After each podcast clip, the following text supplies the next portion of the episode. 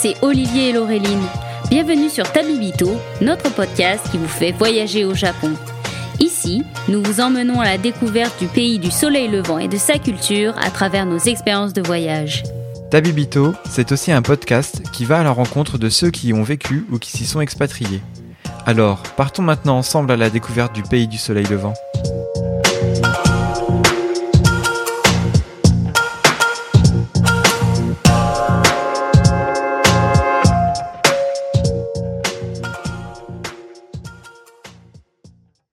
Salut Olivier. Salut Laureline.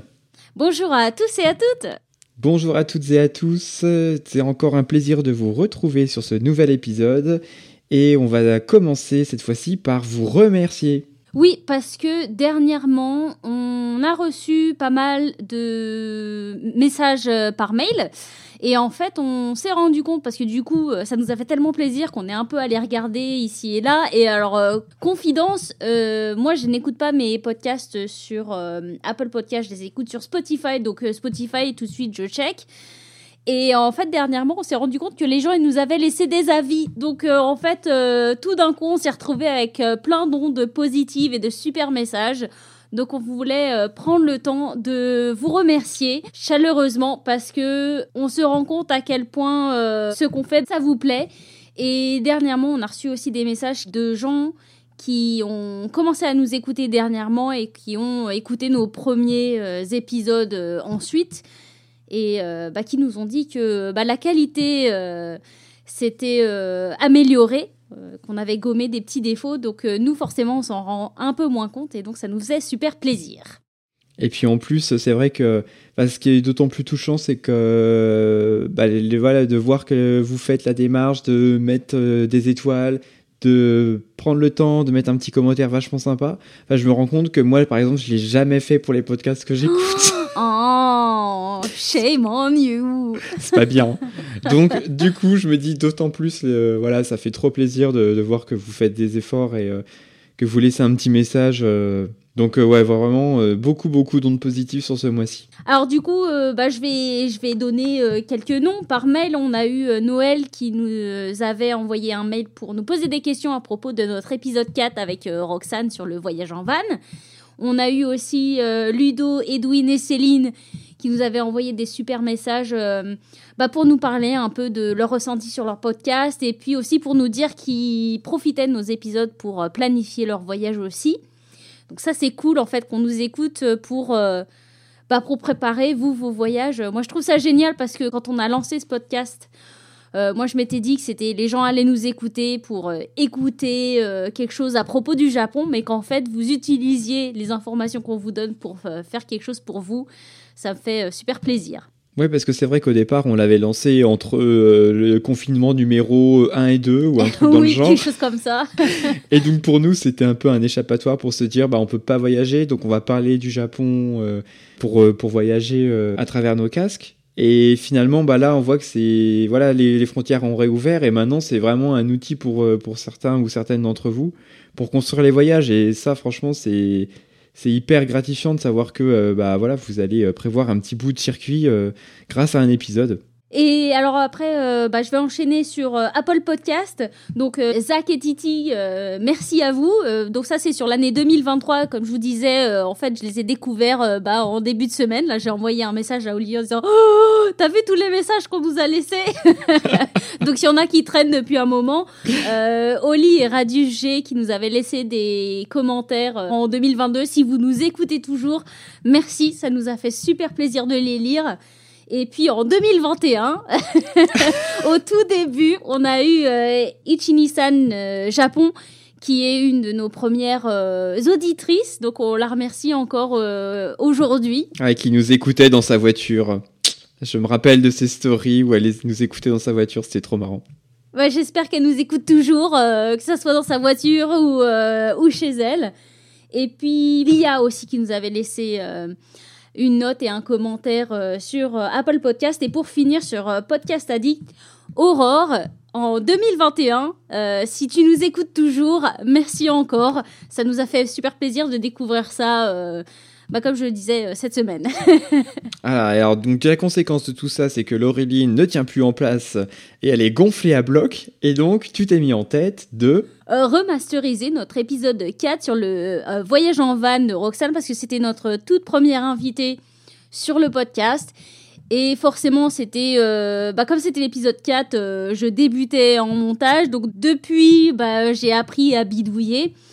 Donc euh, j'ai décidé de remasteriser pour que euh, la, voix de Roxane euh, sorte un peu mieux et que le rendu soit un peu moins nasillard et grésillant. Donc j'espère avoir fini parce que il a fallu en fait que j'aille chercher les pistes originales et que je refasse le montage et que je bidouille sur les voix.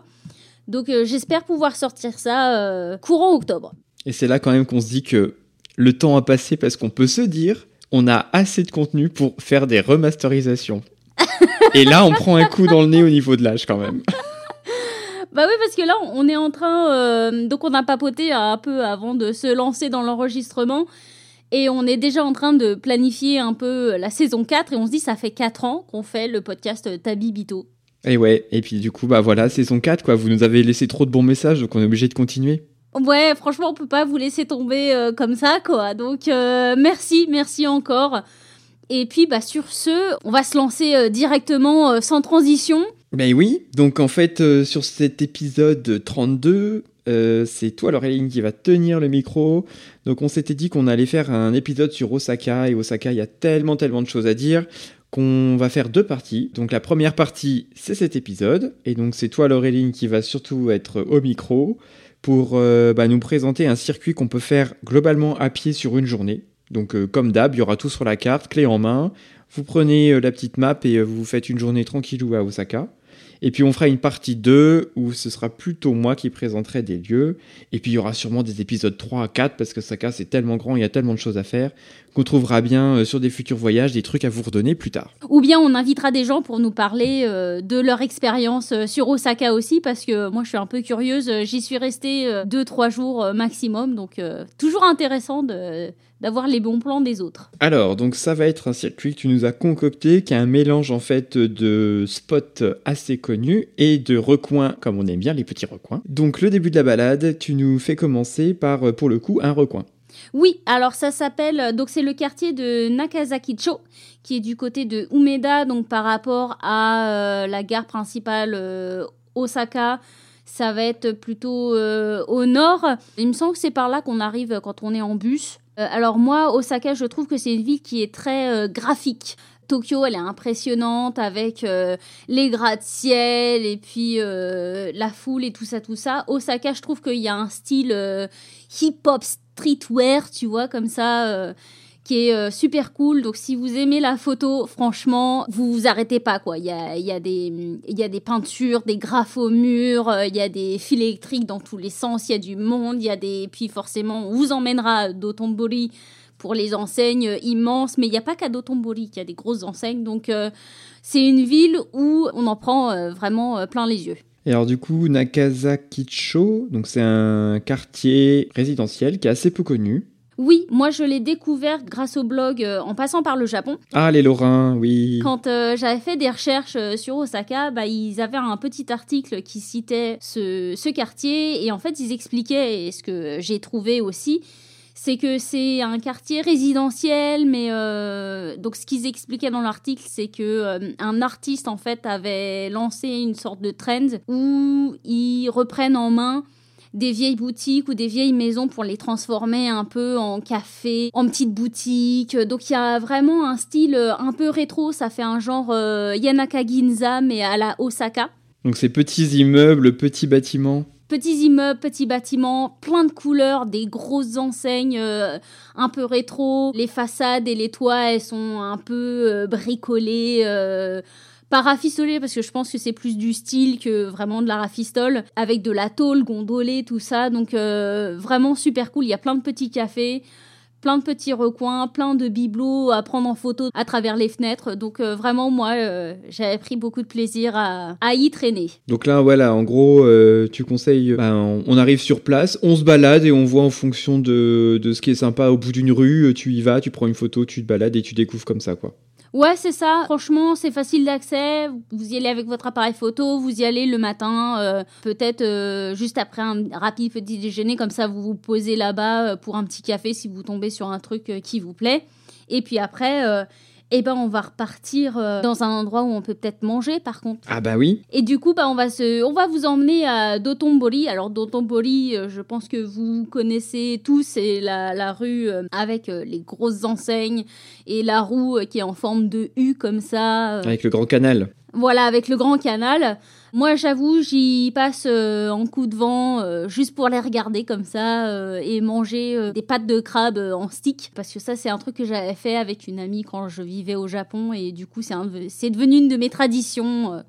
je vais sur la grosse enseigne avec le crabe immense et je me prends du crabe en stick. Enfin, c'est du vrai crabe, mais en brochette, voilà. c'est pas les trucs qu'on achète à Leclerc. Bah, c'est vrai que pour le coup, c'est les quartiers ultra touristiques, ultra connus. Bah, moi, j'avoue que j'aime bien, quoi. Surtout le soir. Euh, bah, alors là, en journée, euh, c'est un, peu moins bondé. Le soir, souvent, c'est assez bondé.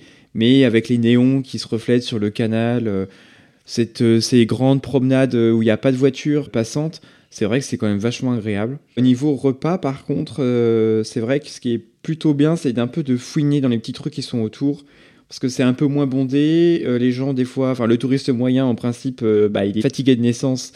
Donc, il s'écarte pas trop des gros spots. Donc, pour avoir des restos sympas et fréquentés par les locaux, il vaut mieux aller dans les petites rues latérales. Et moi, ce que je vous recommande, c'est d'aller dans le resto Taco Taco King, qui est mon adresse. À chaque fois, j'y passe. Alors, déjà, le staff est énorme. C'est-à-dire qu'en fait, euh, c'est juste une petite devanture qui doit faire 5-6 mètres de long, qui est ouverte sur la rue. Et donc, euh, il y a un immense piano qui, euh, pour cuire des takoyaki. Et donc, en fait, euh, bah voilà, les, les serveurs et le gérant gueulent dans la rue pour appâter le chaland. Donc, c'est taco taco king, taco taco king. Et du coup, il y a une ambiance géniale. Ils font aussi du poulpe cuit au beurre à la plancha et ça, c'est une méga, méga tuerie. Ah ouais? Donc c'est un petit principe izakaya. Ce qui est très très drôle aussi, c'est que tout est petit et comprimé. Donc en fait, si tu veux aller aux toilettes, t'es obligé de faire déplacer 5 ou 6 personnes. Parce que, parce que t'as pas la place en fait pour passer entre les porte-manteaux, les tabourets et le comptoir.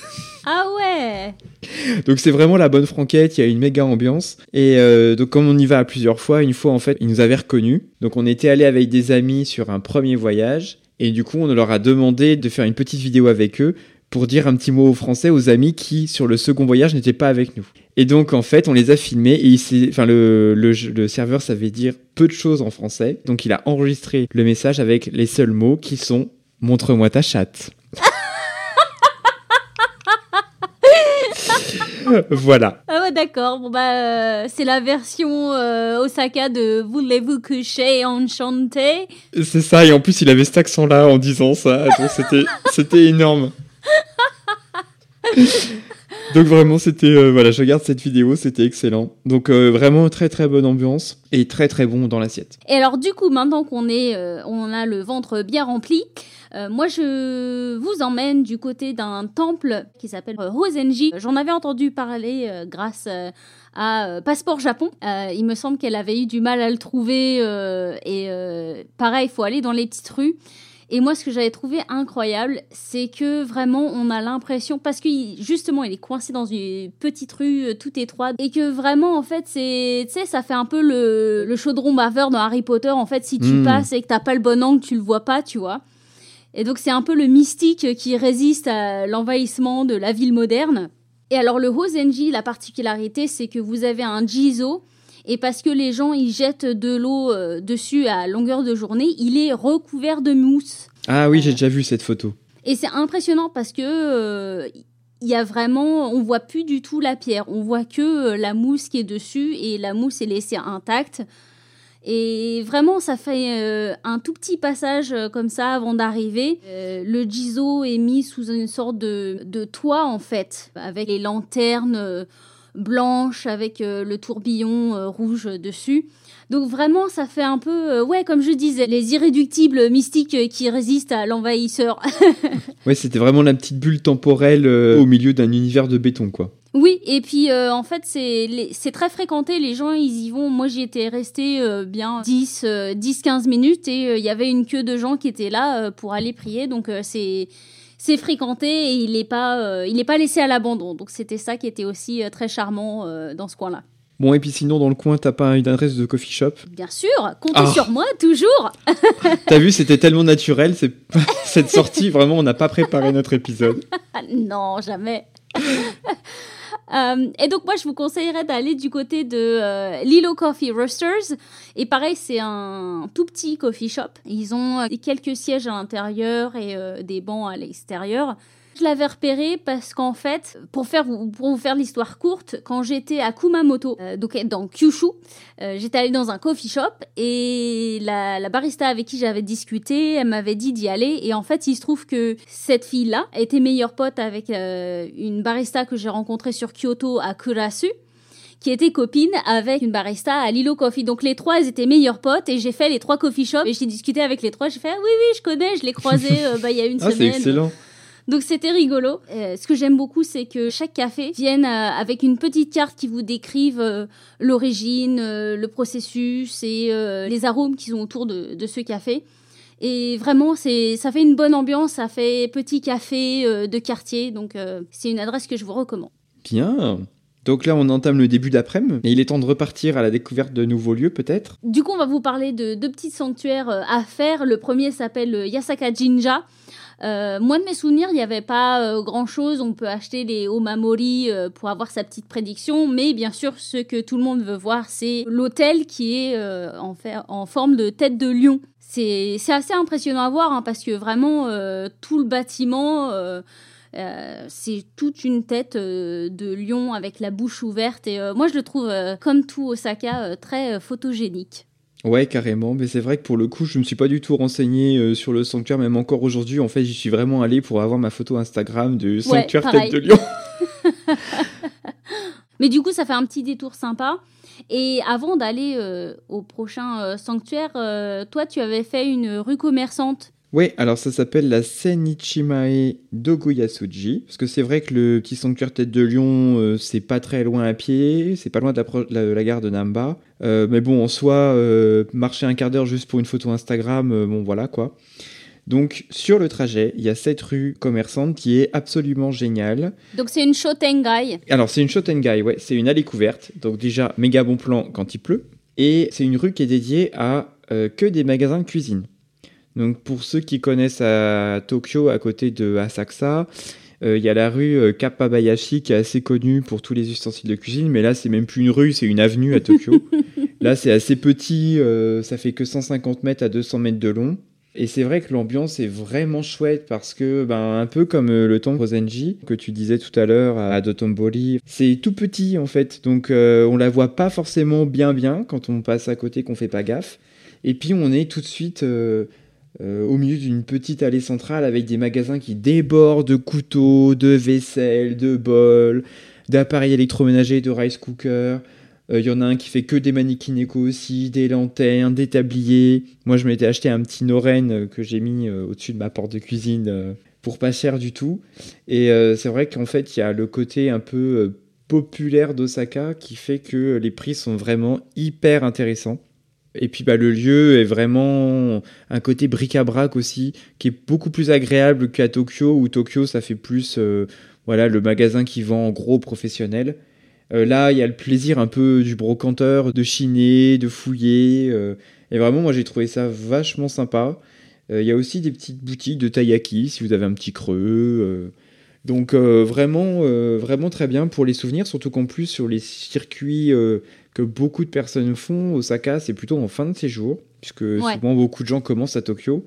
Et donc euh, bah, le bon plan c'est plutôt d'y passer sur la fin du voyage, comme ça ça évite de charger inutilement en bol ou en baguette ou en... Bon les baguettes c'est pas ce qui est le plus lourd, tu me diras, mais... Non, c'est pas comme la poêle à taiyaki, tu vois. Voilà. Mais effectivement, si tu as des achats un peu euh, lourds comme ça, il vaut mieux les faire à Osaka. Souvent, ce sera moins cher. Et puis, euh, bah, du coup, t'évites de te les trimballer depuis Tokyo, quoi. Oui, donc ça, c'était le, le bon plan euh, valise. Ouais, mais pas bon plan portefeuille, mais bon plan valise. En même temps, est-ce qu'on m'a jamais donné des bons plans euh, porte-monnaie ou euh, vraiment Ouais, c'est euh, vrai. Non. Et donc avant d'entamer, parce que là on commence à arriver euh, milieu, fin d'après-midi, je vous propose de faire un détour par le Ikutama Jinja. Alors euh, ouais c'était rigolo parce que j'étais en train de marcher comme ça pour rentrer à mon auberge de jeunesse. Et je suis tombée sur ce grand tori de pierre qui était coincé entre deux bâtiments et qui était euh, bah, en bas d'une rue un peu étroite qui grimpait je ne sais où comme ça. Donc j'ai pris ma photo. Je me suis dit, toi, je reviens demain. Et donc je suis retournée le lendemain et il se trouve que euh, c'est un sanctuaire qui est assez grand parce qu'il contient euh, 11 kami. Donc on peut y aller Mmh. euh, faire une prière pour euh, 11 kami différents et à l'intérieur vous avez même euh, une carte. Bon c'est tout en japonais mais euh, vous avez toute une carte avec tous les petits sanctuaires avec euh, la description de tous les kami et euh, quel type de vœux vous pouvez faire pour chacun d'entre eux. Et alors moi, ce que j'avais repéré, ce que j'ai repéré en fait en cherchant pour cet épisode, c'est qu'il y a un sanctuaire dédié à trois kami féminins. Et vous pouvez y aller pour prier pour, euh, pour le mariage, pour que votre mariage euh, se passe bien, mais aussi pour vous séparer de votre partenaire. Donc c'est assez Ça, c'est rigolo. excellent. Que ça se passe bien, que ça se passe mal, euh, vous pouvez aller là-bas.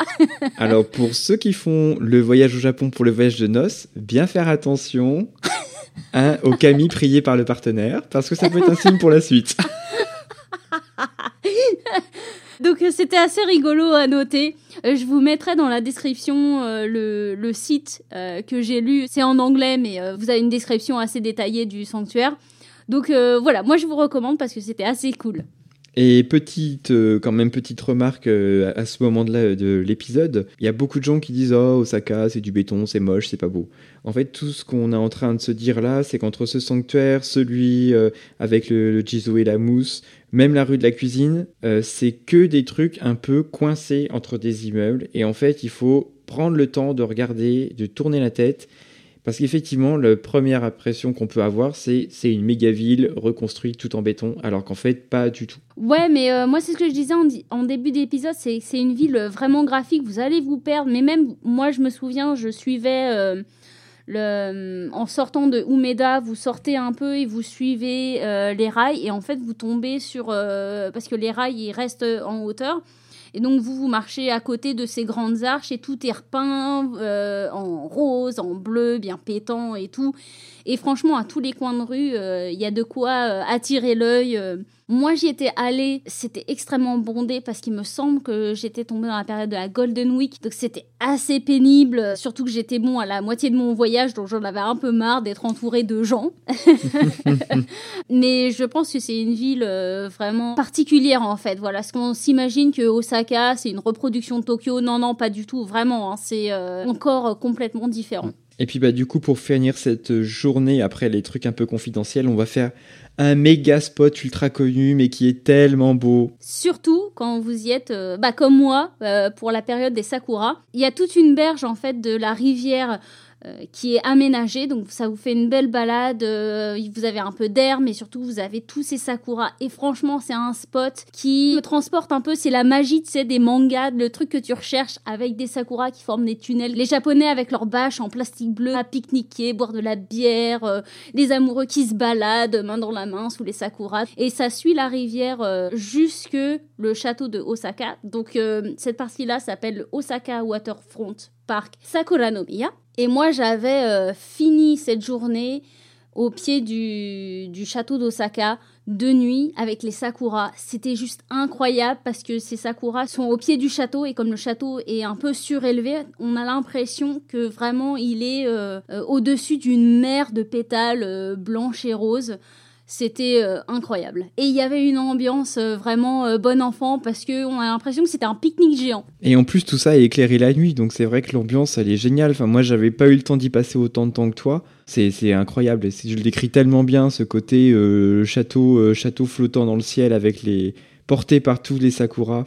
Comme du coup il y a du monde dans le parc pour profiter des sakuras, vous pouvez même, euh, alors vous pouvez pas rentrer dans le château, mais vous pouvez aller jusque sur les remparts et vous avez une vue bah, sur le parc et les sakuras vus d'en haut et la ville qui s'étend euh, comme ça au pied du château. Vraiment c'était euh, c'était topissime pour conclure ma journée.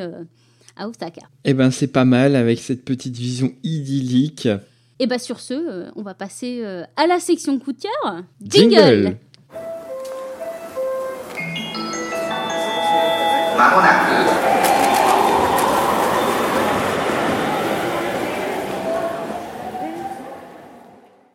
Alors du coup, comme c'est moi qui avais conclu, euh, c'est à toi que je vais laisser la parole, Olivier, pour euh, ton coup de cœur de ce mois-ci.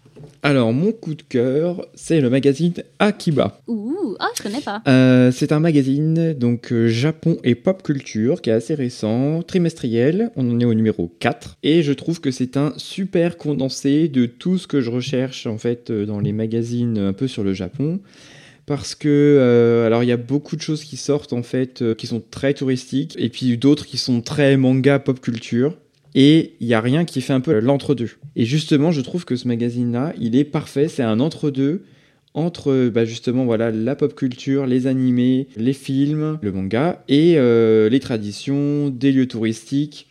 Donc euh, 146 pages quand même. Ah ouais, c'est un beau, c'est un beau magazine. Ouais, et c'est écrit petit, donc je te montre à la caméra. Ouais. Ah mais c'est tout un roman en fait. Ah oui, oui, non, mais vraiment, c'est. Alors, il y a quand même beaucoup d'images, mais c'est quand même méga dense. Et euh, donc là, par exemple, dans celui-ci, il y a un méga dossier sur One Piece qui fait euh, 30 pages. Et Ah euh, ouais. c'est presque semi-philosophique à un moment donné, quoi. C'est vraiment euh, décortiquer la série. donc c'est vraiment très complet. Euh, Il y a toujours une partie découverte et euh, du coup, moi, je sais que j'ai découvert plusieurs euh, mangas ou animés grâce à eux. D'accord. Donc vraiment bien, il y a un, un article sur la cuisine au matcha, sur la partie euh, voyage, il y a toute une partie sur euh, Hiroshima, il y a aussi des recettes de cuisine, une partie jeux vidéo, enfin vraiment, euh, je trouve que c'est vachement bien parce que par exemple pour ceux qui ont des familles, c'est un magazine qui va être lu par tout le monde selon ses centres d'intérêt. Ça coûte 12,90€. Le magazine se trouve dans tous les voilà toute la presse, également en grande distribution. Et euh, bah, du coup, je me suis carrément abonné pour un an parce qu'il y avait une offre et euh, bah, c'est 30 euros l'année pour 4, numéros. Donc euh, j'ai trouvé ça très très bien. Ah bon, ça va, c'est accessible. Voilà. Et toi, du coup, quel est ton coup de cœur? Alors moi, on va rester sur de la pop culture. Alors je sais pas si vous vous souvenez, dans notre épisode 30, je vous avais parlé d'un comic book où c'était un monde matriarcal et donc forcément ça mettait en avant des relations amoureuses entre femmes. Et donc euh, bah, ce coup-ci, je me suis dit que ça faisait une bonne transition parce qu'on va partir sur un yaoi. Alors les yaoi, c'est une euh, classification euh, bien japonaise pour définir les mangas qui mettent en scène des relations homosexuelles, donc entre hommes. Voilà, comme ça, pas de jaloux. Voilà, comme ça, pas de jaloux. Je me suis dit que ça, bah, ça ferait pas de mal euh, d'avoir euh, un peu plus de représentation de, de tout euh, chez tout le monde. Voilà, et donc ce manga, j'étais tombée dessus par hasard en me baladant dans une librairie et dans, le, dans le rayon manga. Et ce qui avait attiré mon regard, bien sûr, c'est la couverture où vous avez donc ce couple avec des gros sacs de voyage et en titre, donc ça s'appelle en français, excusez-moi parce que forcément mis toujours à Édimbourg. En français, ça s'appelle L'échappée belle, notre voyage autour du monde. Euh, ça ne pouvait que me plaire. Oui, ça donne envie déjà.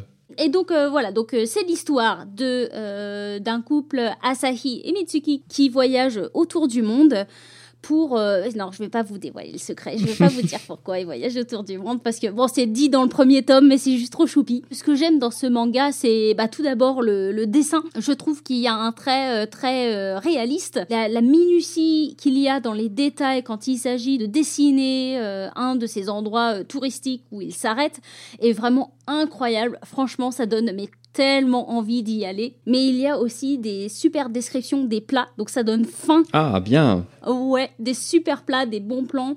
Et dans ce premier tome, alors là j'ai tout de suite accroché parce que ils font un arrêt en Géorgie. Et alors moi c'est un pays que j'avais déjà un peu sur ma liste parce que j'ai une amie qui est allée. Coucou Raph si tu passes par là. Qui m'avait, qui avait posté des photos qui m'avaient donné envie. Et donc eux ils se sont arrêtés là. Et depuis je me suis dit il faut que j'y aille parce que c'est la patrie de naissance du vin. Oh. Et c'est fini en combien de tomes? Alors, actuellement, en anglais, il y en a quatre de sorties. J'ai fait des recherches. Je pense qu'il y en a encore euh, au moins deux qui vont sortir. En français, les deux premiers sont euh, publiés aux éditions euh, Boys Love. Et ce que j'adore aussi, c'est euh, la relation entre les personnages. Donc dans notre épisode 30, on était plutôt du côté euh, dark fantasy. Là, c'est du fluffy, foua foua, tout ce que vous voulez. Ils sont trop mignons. Moi qui suis une grande romantique, je rêverais de partir avec un compagnon autour du monde comme eux parce que forcément leur relation aussi évolue au fil euh, des tomes et au fil bah, des pays où ils vont puisque forcément les relations homosexuelles sont plus ou moins acceptées donc il y a toute cette introspection aussi sur la, la relation entre les deux personnages. Ah, c'est vachement intéressant du coup. Franchement, c'est un livre qui me donne envie de voyager, qui me donne envie de manger. Il y a aussi des, petites, euh, des petits conseils de voyage euh, ici et là en fonction des pays. Donc euh, vraiment, c'est une super série. Guimauve, cœur, cœur, bisous, en résumé. Ou- Tout à fait. Eh ben, c'était pas mal encore cette petite sélection de coups de cœur. Oui, et puis bah du coup, je pense qu'on en a terminé avec cet épisode. Merci encore à tous et à toutes pour vos écoutes, pour votre fidélité, pour tous les messages que vous nous envoyez par mail sur les plateformes d'écoute et bien sûr euh, sur Instagram. Ça nous fait super plaisir d'échanger avec vous. Et puis bah sur ce, on va se retrouver euh, le mois prochain pour un nouvel épisode, n'est-ce pas Olivier? Mais tout à fait, et promis promis, pour les prochains commentaires, on évitera de vous répondre à la saison 6. À très bientôt À très bientôt